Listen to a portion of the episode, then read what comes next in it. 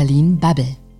Was macht für Sie erfolgreiche politische Interessenvertretung aus? dass sich Partner im Dialog gegenüberstehen, die ehrlich und aufrichtig miteinander sprechen und das Bedürfnis haben, Brücken zu bauen und Kompromisse einzugehen. Ein Interessensausgleich muss am Ende das Ziel guter Interessensvertretung sein, aus meiner Sicht. Das sagt Ingemar Bühler. Er ist Hauptgeschäftsführer von Plastic Europe Deutschland. Das heißt ein Miteinander zwischen Wirtschaft und zwischen Politik, oder? Und auch Gesellschaft. Ganz genau. Ein Miteinander zwischen Politik, Unternehmen und Gesellschaft.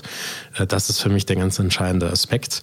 Äh, die Unternehmen bieten ihre Produkte an, die haben selbstverständlich das Interesse, Geld äh, damit zu verdienen. In unserem Fall sind es sehr stark forschende Unternehmen, die Geld mit Innovation verdienen. Das heißt aber auch, dass sie natürlich stark reguliert sind. Dafür braucht es den Austausch mit Politik und Behörden und wir müssen aber auch nicht nur den Menschen als Kunden verstehen, sondern eben auch als Bürger, als gesamte Gesellschaft und die Ansprüche und die Erwartungen dort sehr gut verstehen und die zeitgeistliche Diskussion auch sehr gut verstehen. Das heißt, da bin ich dann aber auch sehr schnell bei einer gewissen Art von Diskussionskultur, also sowohl mit der, mit der Politik, aber auch mit der Gesellschaft. Nun ist es ja, wenn ich mal auf den politischen Alltag schaue, also Stichwort Twitter, da habe ich dann nicht mehr, mehr so diese zugespitzten Kampagnen. Aber äh, so als Verband ist es dann eher sinnvoll, diese Sachen runterzudimmen und auf so eine sachliche Ebene zu kommen? Da kommt es aus meiner Sicht darauf an, mit wem wir sprechen. Die Stimmen der Verbände sind in der Regel sehr laut. Äh, unser Bemühen ist es, dass auch unsere Ohren sehr groß sind und wir mitbekommen, wie sich Zeitgeist und Diskussion einfach entwickeln, äh, dass wir ein gutes Verständnis auch für Kritik haben aber selbstverständlich müssen wir, wenn wir in der Politik auftreten, wenn wir mit Abgeordneten oder Parteien im Gespräch sind, dass wir pointiert und vor allen Dingen in sehr klarer Sprache unsere Betroffenheit, unsere Interessen darstellen, aber eben auch Möglichkeiten vorzeigen. Das heißt, das ist definitiv äh, fokussierter als der breite öffentliche Dialog. Unsere Rolle als Verband ist, beides zu betreiben. Das heißt, gegenüber Abgeordneten einmal fokussiert, also deutlich, klare Ansprache und lösungsorientiert. Ganz genau, ja. Das Lösungsorientierte ist aus meiner Sicht sehr, sehr wichtig. Ähm, das eine ist ja die, die unternehmerische Realität der, der sozusagen äh, Arbeits- und Wirtschaftsmarktumfeld. Wir sind ein wahnsinnig großer Arbeitgeber natürlich, auch für viele Menschen in diesem Land. Das heißt, es gibt sehr klare gesetzliche Themen, die uns betreffen. Aber ich glaube, das wirklich Spannende und das Lösungsorientierte findet derzeit überwiegend im Bereich zirkuläre Wirtschaft, also Kreislaufwirtschaft, Klimaschutzdebatten statt, wo unsere Industrie auch starker Lösungsanbieter ist und wo sich viel entwickelt. Und das müssen wir ebenfalls artikulieren. Die Industrie ist das eine, der Verband ist das andere. Und äh, lassen Sie uns doch noch mal ganz kurz über Plastics Europe Deutschland sprechen. Das ist ja eine interessante Konstruktion, also einerseits europäisches Netzwerk, dann aber auch ein Stück weit beim, beim VCI, also beim, beim Verband der chemischen Industrie, aufgehängt. Äh, wie ist da, wie ist da wie hat die Verbandsstruktur so ganz genau? Ja, wir sind im Prinzip ein Hybrid. Äh, wir sind als Fachverband innerhalb des VCIs gestartet, wie viele äh, deutsche Verbände der Chemieindustrie äh, sind auf diese Tradition auch sehr stolz. Der VCI ist eine wichtige und, und sehr starke Stimme in Deutschland, äh, gibt uns auch Heimat. Wir teilen uns die Büros mit dem VCI und teilweise das Personal. Wir sind aber ein Stück weit auch mit der Zeit und mit der Entwicklung unserer Industrie mitgegangen, die sehr europäisch aufgestellt ist. Deshalb sind wir in Brüssel präsent und haben eine Partnerorganisation, also sprich zwei, äh, zwei äh, Organisationen, Deutschland und Europa, die miteinander sehr eng kooperieren. Innerhalb Deutschlands ist der Austausch und das Zusammenarbeiten mit dem VCI extrem wichtig, aber wir sind halt in, von beiden losgelöst zunächst einmal eine eigene Organisation, die partnerschaftlich zusammenarbeiten. Und die Mitgliedschaft, also sind das eher so die großen Player und Unternehmen oder sind das auch kleine Mittelständler oder im besten Falle beides? Das ist das Spannende, äh, finde ich. Das, das bewirkt für sehr viel Dynamik. Wir haben alles dabei. Wir haben die ganz großen, namhaften äh, Unternehmen unserer Branche, DAX-Konzerne wie eine BASF, wir haben eine Langsys oder eine Covestro, also weltweit agierende Konzerne mit vielen Tausenden von Mitarbeitern. Die Kunststoffindustrie ist aber auch geprägt von viel Mittelstand. Ähm, da darf der Name nicht wegtäuschen, das sind trotzdem ja oft auch große Unternehmen mit, mit 1000 Mitarbeitern oder mehr, mit großen Umsätzen und internationalen Aktivitäten. Wir haben aber auch mittlerweile in der Kunststoffbranche Startups oder Spin-offs, äh, wo sie dann die Größenordnung 20, 30 Mitarbeiter haben. Das sind sehr unterschiedliche, sehr vielfältige Zielgruppen und das macht für mich viel der Spannung aus. Und die Struktur des Verbandes selber, ähm, so die Hauptgeschäftsstelle, wie ist das ähm, besetzt? Wir sind äh, innerhalb von Deutschland ein Team von, von 16 Personen. Äh, ich darf der Hauptgeschäftsführer dieses Teams sein. Ansonsten sind wir aufgeteilt in, in drei Organisationen. Wir haben eine wissenschaftliche Fachabteilung mit viel Kompetenz. Wir haben die Kommunikation, Volkswirtschaft in einem Bereich und dann eben Politik, unser Berliner Büro, äh, mit dem wir hier vertreten sind. Das ist so die, die Gliederung, die wir haben. Das heißt, der Hauptsitz des Verbandes ist Frankfurt und ähm, Sie sind aber auch hier in, in Berlin ganz genau, aktiv und ganz irgendwie genau. halt vor Ort. Ja, ne? wir sitzen im Haus des VCI äh, in beiden Städten. Äh, traditionell wie der Großteil der chemischen Industrie sind wir in Frankfurt organisiert. Das ist unser Hauptsitz. Aber wir haben hier ein Büro gemeinsam in Berlin. Ich selber ähm, pendle zwischen diesen beiden Städten und bin selbstverständlich auch hier als Hauptgeschäftsführer Stimme in der Hauptstadt. Das erklärt dann auch ein Stück weit die Zusammenarbeit zwischen beiden Standorten, ne? weil da hat man ja doch so ein bisschen Organisation und, und hin und her. Das ist vielleicht auch mit der zunehmenden äh, Digitalisierung von Kommunikation im letzten Jahr ein bisschen einfacher geworden, oder? Absolut. Die Interaktion in der Arbeitswelt hat sich ja zumindest für uns in Deutschland durch das Homeoffice, durch Digitalisierung ähm, verändert, stark verändert und ich würde auch sagen, vor allen Dingen beschleunigt verändert. Ähm, das macht es einfacher zwischen den Teams, weil oft gar nicht die Frage ist, bist du heute in Frankfurt oder in Berlin, sondern in sehr vielen Fällen heißt es, ich bin zu Hause im Arbeitszimmer. Ähm, nichtsdestotrotz ist natürlich der Dialog, der Austausch sehr stark ein People-Business. Wir müssen mit Menschen äh, live vor Ort im Kontakt sein. Und ich glaube, äh, je größer die Meinungsverschiedenheiten sind oder je größer der, der Druck ist, etwas abzuliefern, desto wichtiger ist das, dass man persönlich in einem Raum zusammenkommt. Und deshalb arbeiten wir hybrid, soweit es geht, digital, auch um Zeit und Ressourcen zu sparen aber wann immer es wirklich konkret wird, versuchen wir halt eben persönliche Gespräche dem Ganzen vorzuziehen. Da stimme ich Ihnen zu. Das sind auch meine Erfahrungen, gerade im, im politischen Bereich, auch wenn es um komplexere Themen geht. Ähm, ein komplexeres Thema ist ja auch der Aspekt Kreislaufwirtschaft. Ähm, wie kommen wir irgendwie halt hin zu einer Kreislaufwirtschaft, um, um da mal konkret in den Themenblock einzusteigen? Die Transformation zur Kreislaufwirtschaft stellt unsere Industrie vor einen ganz großen Paradigmenwechsel. Bislang dachten wir, wie viele andere Industrien auch, in einer linearen Wertschöpfungskette und damit leider auch in einem linearen Verbrauch fossiler Ressourcen. Jetzt gerade findet eine komplette äh, Veränderung dieses Paradigmas statt, sprich ein Wertschöpfungskreislauf. Das heißt, wir haben nicht mehr diese beiden Extreme von der Rohstoffförderung am Ende bis halt eben zur Verwertung, äh, sondern die beiden Stellen sind sozusagen ein Glied dieser Kette, die direkt nebeneinander hergehen. Dafür braucht es wahnsinnig viel. Es braucht sehr starke Innovation, die wir gerade äh, sehen, sowohl im Bereich, wie wir Kunststoffe herstellen, ähm, in einer Entkopplung von fossilen Ressourcen, in neuen Produktionsverfahren, wo man CO2 zum Beispiel auch als Rohstoff nutzt und nicht mehr als Endergebnis hat. Äh, das heißt Innovation innerhalb der direkten Kunststofferzeugung. Wir stellen ebenfalls Innovationen im Bereich des Recyclings dar, weil wir möchten, dass so viel Kunststoffe wie möglich recycelt werden. Es findet aber auch oder es braucht sehr viel Innovation im Produktedesign. Produkte müssen einfacher äh, konzipiert werden, so dass man das Recycling von vornherein mitdenkt.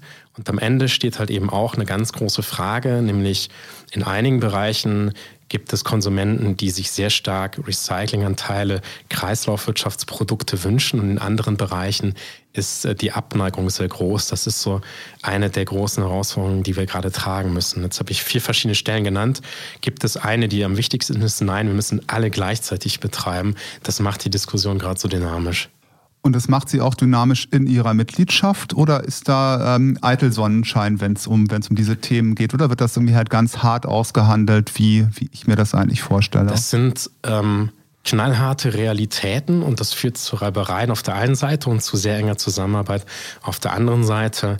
Ähm, wenn Sie Produkte sehen wie Smartphones, Digital Devices wie Tablets oder Smartwatches oder auch Fahrzeuge im E-Mobilitätsbereich, da ist der Anspruch der Kunden ja auch sehr groß, ein möglichst klimaneutrales Produkt zu haben, was recycelt wird, was sehr verantwortungsvoll produziert wird.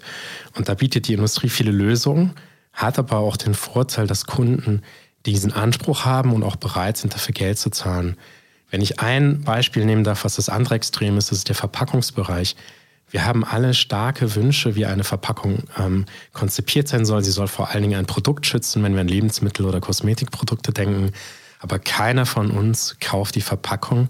Wir kaufen ein Produkt. Und mehr Innovation auch im Verpackungsbereich heißt zunächst einmal auch, dass höhere Kosten und ein höherer Aufwand in der Produktion entsteht. Und das ist zum Beispiel ein ganz großer Streit, eine ganz große Herausforderung, weil wenige bereit sind, diesen Preis zu zahlen. Und das setzt die Unternehmen dieser Industrie, die im Verpackungsbereich arbeiten, die auch nochmal anderswo organisiert sind, unter extrem großen Druck.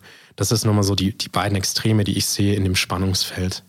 Na gut, gerade Verpackung und Recycling, das ist ja auch ein bisschen komplexer und schwieriger. Ne? Also gerade wenn ich mir so Lebensmittelverpackungen anschaue, wo glaube ich auch dann manchmal Kunststoffe verwendet werden, die so auf, äh, also auf mehreren Schichten übereinander geklebt werden und dann wieder irgendwie halt schwer zu trennen sind, aber wo auch einfach die Anforderungen der Lebensmittelwirtschaft irgendwie halt so, so ausschauen, dass es auch nicht großartig anders geht. Also das braucht viel stärkere Innovation noch, äh, wie ich eben sagte, und das stimmt. Es sieht immer so einfach aus, eine Verpackung äh, für ein frisches Produkt, äh, ob es jetzt Gemüse, Obst oder, oder auch Fleisch ist zum Beispiel oder auch Milchprodukte. Es sieht so einfach aus, aber diese ganz dünnen Folien sind auf Hightech. Ähm, sie müssen ganz oft eben Luft abschirmen, Feuchtigkeit darf definitiv nicht dran. Äh, trotzdem darf sich innerhalb der Verpackung keine Feuchtigkeit speichern. Also wir haben höchste Anforderungen an Lebensmittelverpackungen oder eben auch an Kosmetikbereiche. Und diese kleine Folie, die muss möglichst leicht sein, damit wir möglichst klimaneutral transportieren können. Aber trotzdem ist es ein Zusammenschluss von vielen verschiedenen Folien oder Materialien, die nicht so leicht aufzuspalten sind am Ende. Und deshalb ist das Recycling von Verpackungen, wie ich eben schon sagte, ein Stück weit schwieriger als das bei anderen Produkten der Fall ist. Sie haben das Thema Wettbewerb schon angesprochen. Ähm, gerade der Wettbewerb zwischen europäischen Unternehmen und ich sag mal irgendwie halt weltweit, auch die Blöcke China, USA. Ähm, wo sehen Sie da die, die also große Perspektive. Also da gibt es ja schon auch Stichwort Klimaschutz, irgendwie Einigungen, Vereinbarungen, äh, dieses ganze Thema Klimaclub. Ähm, wie bekommen wir es da organisiert, dass auch die europäischen Unternehmen weiterhin wettbewerbsfähig bleiben? Es gibt ähm, in der Kunststoffindustrie eine interessante Entwicklung, nämlich Kunststoffe wurden ja überwiegend in Europa sehr stark eben in, in Belgien und in Deutschland erfunden und entwickelt. Und heute leben wir in einer Zeit, in der in Märkten wie den USA oder in China der Zugang zu Rohstoffen einfacher geht, oft günstiger und schneller geht als bei uns.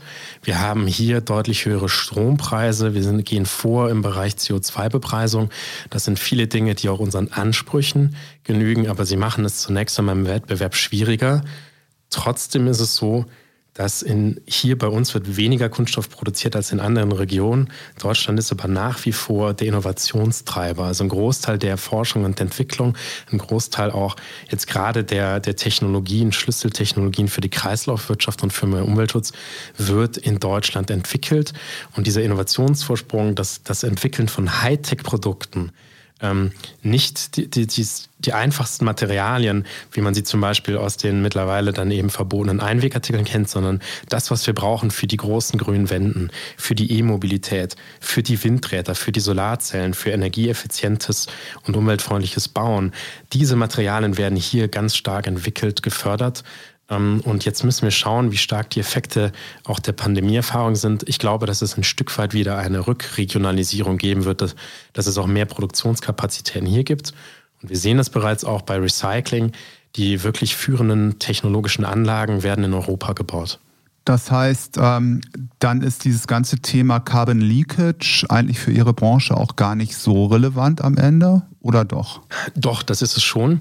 Im Prinzip ist eigentlich weil es eine weltweit operierende Branche ist, ist, ist jede neue Verordnung, die wir in Europa haben, muss international gedacht werden. Wenn die Innovationskraft derzeit noch in Europa ist, müssen wir sehr stark aufpassen, dass über die Themen CO2-Bepreisung, Carbon Leakage oder halt eben auch die genannten Strompreise, dass eben nicht die Wettbewerbssituation dazu führt, dass es automatisch alles viel einfacher, viel schneller und viel günstiger im Ausland ähm, zu bewirken ist. Ansonsten haben wir nämlich das, was andere Industrien erleben.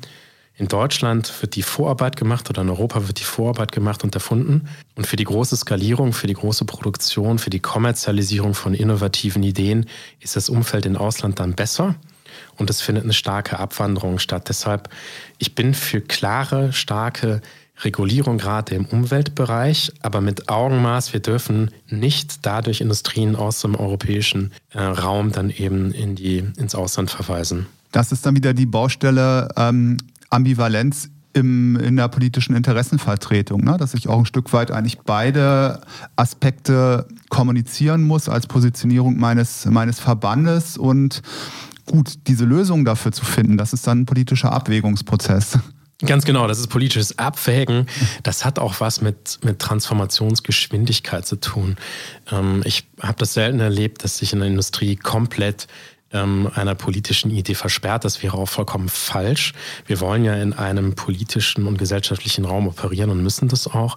Und dann müssen wir mit dem Zeitgeist mitgehen. Manchmal ist die Sorge, dass eine Transformation innerhalb Deutschlands ähm, oder halt eben innerhalb von Europas zu schnell äh, gestaltet wird und dann werden wir von der ausländischen Konkurrenz abgehangen. Es gibt aber auch Bereiche, wo es umgekehrt ist, wo uns die Transformation in Europa oder im Ausland zu langsam ist. Und ein, ein konkretes Beispiel, wo Deutschland eine starke Führungsrolle übernommen hat, äh, ist das Deponieverbot. Wir dürfen in Deutschland äh, bereits Kunststoffe nicht deponieren und das ist die richtige Entscheidung. Kunststoffe sind als Rohstoff viel zu wertvoll, um sie ähm, zu deponieren. Sie müssen im Kreislauf geführt werden. In Deutschland ist das äh, der Fall, dass wir dieses Verbot haben. In Europa noch nicht einmal auf der Europäischen Union sind wir uns einig, dass das der richtige Weg ist. Und wenn wir das nicht einmal in Europa hinbekommen, dann dürfen wir das auch nicht vom Ausland erwarten politische Entscheidungen sind ja auch oft irgendwie halt sehr stark von dem Image einer Branche getrieben. Ähm, nun, wie gesagt, wenn ich so eine kleine Straßenumfrage machen würde, wäre vermutlich das, das Image im Bereich Plastik irgendwie halt nicht das allerbeste. Was haben Sie da für Spielraum als Verband? Ähm, wie gesagt, dieses, dieses, dieses Image des, des Rohstoffes zu beeinflussen? Was können Sie da konkret an, an Maßnahmen machen? Da haben wir eine ganz große Herausforderung. Wie Sie vollkommen zu Recht sagen, ist das Image von Kunststoffen in weiten Teilen der Gesellschaft nicht gut. Ich glaube, da gibt es zwei Gründe für. Das eine sind, äh, wie wir alle erleben, die dramatischen Umweltprobleme rund um diesen Werkstoff Plastik im Meer, Plastik in der Umwelt, ist, ist das eine katastrophale Situation, die so schnell wie möglich gestoppt werden muss und verbessert werden muss. Und die andere Sache ist, dass insbesondere wir Deutsche ähm, ein gespaltenes Verhältnis zu diesem Werkstoff haben. Plastik war für uns oft eine Wertung. Plastik war das Billige, die Alternative im Vergleich zu vermeintlich hochwertigen oder höherwertig äh, betrachteten äh, Werkstoffen wie Holz, Stahl äh, oder Aluminium. Ähm, das macht es für uns schwierig. Ich glaube aber auch, äh, dass die Herausforderung darin besteht, Menschen klarzumachen, dass es entscheidend ist, wie wir mit Kunststoffen umgehen.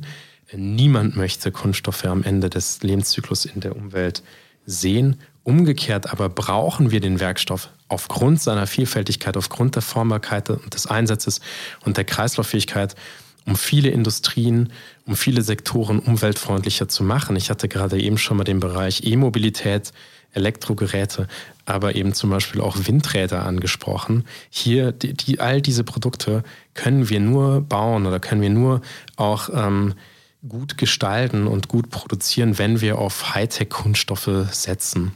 Das könnte vielleicht auch ein Ansatz sein, ähm, um auch im Bereich politische Interessenvertretung, gerade mit Parteien wie den Grünen, irgendwie halt viel besser ins Gespräch zu kommen, wenn sie äh, es hinbekommen, sich als Teil der Lösung darzustellen, oder? Das denke ich schon. Und ich, ich habe den Eindruck, dass insbesondere bei einigen Abgeordneten der Grünen, die gehen sehr nüchtern und sehr ehrlich mit Kunststoffen um, weil sie beides sehen. Die Umweltproblematik sehen die genauso wie wir in einer völligen Nüchternheit, die muss stoppen, da muss es Lösungen für geben. Und umgekehrt sehen Sie, dass wir gerade die wirklich wichtigen Transformationen, die wir uns in Deutschland vornehmen, die vielen Wenden im Bereich Mobilität, im Bereich Bauen, äh, im, im Bereich der Stromversorgung, dass wir die nur mit wirklich guten und im Kreislauf zu führenden recyclingfähigen Kunststoffen ermöglicht bekommen. Und da ist äh, nicht nur die, die Offenheit gegenüber Lösungen groß, sondern da ist sogar ein ganz besonderer Anspruch. Wir müssen als Industrie das hinkriegen, wir müssen das liefern. Und das ist nicht so, dass da per se der Wunsch ist, dass man auf Kunststoffe verzichtet, sondern man soll sie einbringen als Lösung und verantwortungsvolle Lebenszyklen entwickeln und dafür sorgen, äh, dass wir halt eben auf einen nachhaltigen und wirklich guten Zweig kommen. Klappt das denn bei der Kommunikation ähm, mit den Grünen nur mit den Fachpolitikern oder ähm, klappt das auch bei breiter angelegten Gesprächen mit, mit Vertretern der Partei? Ist eine sehr persönliche Sache, je nachdem, mit wem man spricht. Das kann ich pauschal gar nicht für eine Partei sagen, aber natürlich ist der Dialog mit Fachpolitikern oft zu fachspezifischen Themen viel einfacher. Das muss man jedem eingestehen. Das ist im Rest der Gesellschaft ja auch so, wenn jemand fachliche Vorkenntnisse hat. Ähm, ich erlebe auch die sozusagen die, die Parteiführungsebene, die lauten Stimmen, die Sprecher der Partei als oftmals ähm, gut informiert und, und reflektiert. Aber das gilt für viele Parteien. Bei den Grünen sehe ich das weder besser noch schlechter als bei, bei anderen Parteien. Im Gegenteil, ich habe viel Freude an dem Austausch. Die Zusammenarbeit mit den Parteien ist ja das eine, was für Verbände auch immer ausgesprochen interessant ist, ähm, gerade im politischen Berlin, ist auch die Zusammenarbeit mit ähm, großen Mitgliedern, die auch eigene Büros hier unterhalten und auch selber Lobbyarbeit machen. Nun ist es ja nicht so, dass sich nicht, äh, dass sich irgendwie halt die Unternehmensinteressen auch immer komplett mit der Marschrichtung des Verbandes decken, weil sonst müssten die auch gar keine eigenen Büros hier betreiben. Wie bekommen Sie das als, als Verband organisiert? Also gerade die, die Zusammenarbeit mit den, mit den Berliner Büros der Mitgliedsunternehmen hier. Da gibt es zwei Ebenen. Sie haben vollkommen recht. Äh, natürlich ist das spezifische Unternehmensinteresse oftmals sehr klar und, und leichter alleine zu vertreten. Aber es gibt halt eben auch übergreifende Brancheninteressen oder gemeinsame Herausforderungen, die wir als Verband ausarbeiten. Ähm, das findet jetzt auf zwei Ebenen statt. Das eine ist ein sehr intensiver Austausch innerhalb des Vorstandes äh, des Verbandes, wo die Mitgliedsunternehmen vertreten sind. Und das andere, sozusagen meine, meine Sparingspartner hier in Berlin, sind die Vertreter der Hauptstadtbüros. Äh, wir haben sechs, sieben große Mitgliedsunternehmen, die eigene Büros haben. Das ist ein stark informeller Austausch, der hier stattfindet. Nun hat ein Großteil unserer Mitgliedsunternehmen auch mehr als nur ein reines Kunststoffgeschäft. Alleine deshalb ist es schon wichtig, äh, dass sie selber hier aktiv sind. Aber ich habe das bislang nicht als, als Herausforderung, eher als Bereicherung empfunden. Die Unternehmen müssen selber entscheiden, für welches Interesse sie alleine stehen wollen und wo wir als gesamte Branche ähm, mit einhergehen. Und ich erlebe auch, dass die Unternehmen großes Verständnis dafür haben, dass wir als Verband sozusagen der, der erste externe Austauschpartner sind. Bei uns findet die erste Ebene äh, der nicht nur der, der Formulierung von Interessen statt, sondern halt eben auch der erste Weg der Kompromisse, weil die Geschäftsmodelle selbstverständlich unterschiedlich sind, weil die Betroffenheiten unterschiedlich sind. Und formal sind das irgendwie so regelmäßige ähm, regelmäßige Videokonferenzen, wo sie sich austauschen? Also ist das irgendwie halt durchformalisiert oder ist das mehr ähm, im Hinblick auf Arbeitskreise oder, oder Themen, dass man da dann irgendwie halt zusammenkommt im Gespräch? Das sind drei verschiedene Interaktionsformen. Äh, das Formalste wahrscheinlich tatsächlich ist dann der, der formalisierte quartärliche Austausch im Vorstand. Äh, wir haben dann themenspezifische Gremien, wie man das als Verband eben oft hat die tagen häufiger, da findet ein intensiver Austausch statt, aber eben tatsächlich überwiegend Videokonferenzen, themenspezifisch. Am Ende ist es so, dass wir zwar eine große Branche mit vielen, vielen Arbeitnehmern sind, ähm, aber die Gruppe derer, die politisch aktiv sind, das ist ein relativ kleiner Personenkreis. Wir kennen uns persönlich, das kennen Sie auch, das ist dann ein informeller Austausch, wo man schnell zum Hörer greift oder sich persönlich hier in der Hauptstadt trifft. Informell und vertraulich, klar. Absolut. Also eine andere Ebene der Zusammenarbeit ist ja ähm, die Zusammenarbeit mit, mit Agenturen. Ähm, bei Ihrem Verband ist das zum Beispiel die, die Agentur SKM. Wie sieht äh, da ganz konkret diese Zusammenarbeit aus und wofür ähm, benötigt ihr eine Agentur oder wo ist irgendwie halt eine, eine Agentur vielleicht dann auch wirklich irgendwie halt sehr hilfreich? Ja, ähm, wir arbeiten generell mit, mit in den meisten Fällen mit zwei Agenturen zusammen. Die eine mehr im Kommunikationsbereich, die andere mehr im, im politischen Bereich. Äh, für mich wichtig ist, die Agentur als Sparingspartner zu haben. Da fängt für mich sozusagen die Öffentlichkeit an. Ähm, das Team der Agentur ist mit, mit, mit Augen und Ohren offen draußen in der Welt und ich habe natürlich als Vertreter einer Branche schon einen ersten Filter vorgesetzt. Ich brauche Menschen, ich brauche ein Netzwerk, das mir hilft zu verstehen, wie sich die Politik entwickelt, wie sich auch Mediendialoge entwickeln. Das finde ich ist ein ganz, ganz wichtiger äh, Beitrag, den wir hier liefern. Und dann ist es natürlich auch so, äh, operativ, nicht nur strategisch, sondern auch operativ. Wir brauchen Menschen, wir müssen, Sie kennen das, wir müssen viele Informationen aufbereiten, wir müssen sie auch an Zielgruppen übersetzen. Der, der Kreis der Fachpolitiker in Deutschland für Kunststoff ist relativ klein, aber wir müssen eben die Parteien auf einer, auf einer breiteren Ebene erreichen und da braucht es Übersetzungsleistungen. Und ich glaube, dass Agenturen einen deutlich neutraleren Blick haben mit Menschen aus vielfältigen Hintergründen, die in diesen Teams arbeiten, die es auch schaffen, sprachlich Dinge verständlich besser darzustellen, als das für die Branchenvertreter oft der Fall ist. Sehr schön. Was wir bei diesem Podcast immer so machen, ist die, ähm, die eigentlichen Einstiegsfragen zum Schluss zu stellen. Also, Herr Bühler, ich habe jetzt irgendwie halt noch drei kurze Fragen für Sie. Also bitte einfach entscheiden und dann mit, mit einem Satz begründen. Telefonieren oder erstmal eine E-Mail schreiben? Telefonieren, das ist persönlicher, da kann man mehr transportieren. SZ oder FAZ? SZ, weil ich glaube, dass ich als, als 40-jähriger zweifacher Familienvater von kleinen Kindern eher in die Zielgruppe passe, eher von denen angesprochen werde. Ah, sehr interessant. Frankfurt oder Berlin? Berlin. Hier findet viel mehr an Dialog und, und Dynamik statt und das ist einfach spannend und ich glaube, dass Berlin ein toller Indikator dafür ist, wie sich die deutsche Gesellschaft entwickelt. Herr Bühler, das war's. Dann ähm, sage ich schon mal Dankeschön und liebe Zuhörerinnen, liebe Zuhörer, herzlichen Dank für euer Interesse am Berlin Bubble Interview Podcast mit ähm, Ingemar Bühler. Er ist Hauptgeschäftsführer von Plastics Europe Deutschland. Also wir freuen uns über Follows. Ihr könnt, uns, könnt uns irgendwie halt gerne teilen und natürlich ähm, auch gerne irgendwie halt kommentieren. Das war Berlin Bubble.